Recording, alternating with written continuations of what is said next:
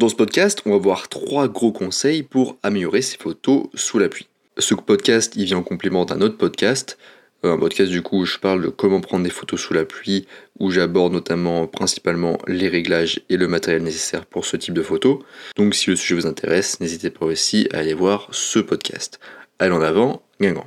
Avant de commencer, je vous rappelle que sur mon site photomaniac.fr, vous pouvez accéder à un article beaucoup plus complet au sujet de la photo sous la pluie. Et sur mon site aussi, vous pouvez accéder à une formation gratuite sur les bases de la photographie.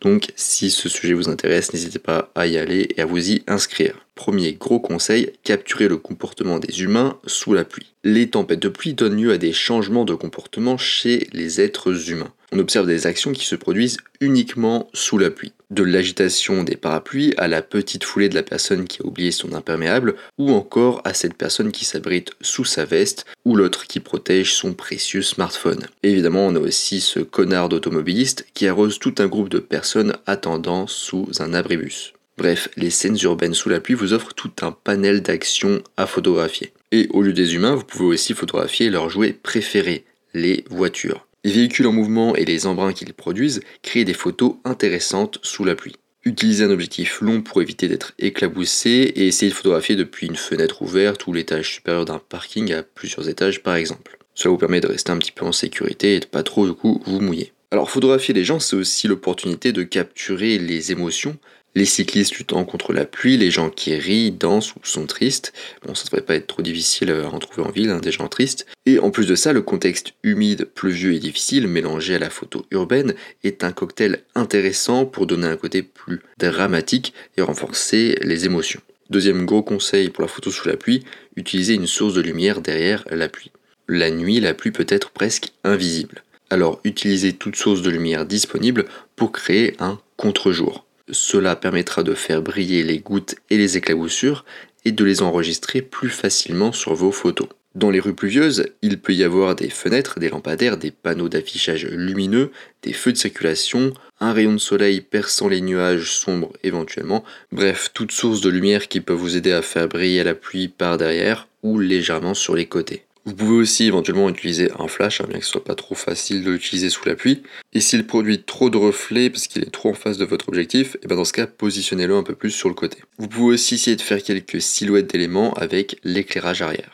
Troisième gros conseil pour la photo sous la pluie, profitez du temps avant et après la pluie. Vous connaissez peut-être le dicton avant l'heure c'est pas l'heure et après l'heure c'est plus l'heure. Eh bien en photo de pluie, si. Avant la pluie, en journée avec un temps nuageux, vous obtiendrez une lumière homogène possiblement faible, pensez à adapter vos réglages, et ces conditions sont géniales pour faire tout type de photos, et notamment le portrait et la macro. Alors attention, si vous incluez le ciel gris dans une photo de paysage, il faudra sans doute vous servir d'un filtre ND gradué. Pourquoi? Tout simplement pour réduire les écarts de luminosité et faciliter l'exposition. Parce qu'en effet, il y a beaucoup d'écarts de luminosité entre le ciel gris qui sera plus lumineux que le reste de la photo. Ce qui peut du coup entraîner une surexposition du ciel ou une sous-exposition du reste de la scène. Avant la pluie, vous pourriez aussi avoir un temps semi-nuageux avec des trous de lumière à travers les nuages et des variations de luminosité. Alors c'est plus difficile à exposer correctement, mais c'est aussi très joli. Et si vous ne voulez pas vous mouiller sous la pluie pour faire des photos euh, dites sous la pluie, alors vous pouvez photographier après le passage pluvieux. Vous aurez quasiment le même type de résultat. S'il fait sombre dehors, vous obtiendrez de beaux sols réfléchissants qui sont parfaits pour la photo de rue notamment. Pendant la journée, vous pourriez obtenir une belle photo d'un arc-en-ciel ou une photo de nuages sombres qui se retirent avec des rayons du soleil qui percent à travers. Et le plus beau après la pluie, c'est que la plupart des objets sont encore humides et scintillants, reflétant la lumière.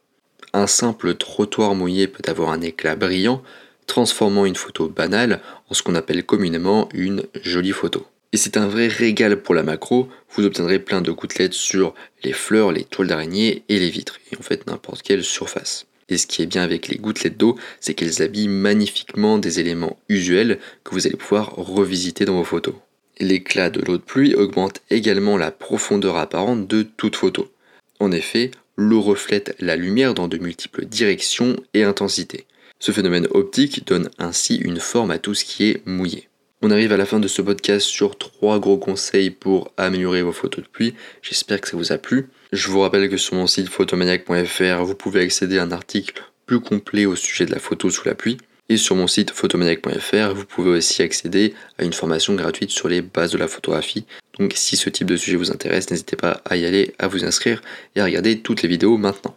Moi je vous laisse ici à vos photos sous la pluie et je vous dis à bientôt sur les internets mondiaux.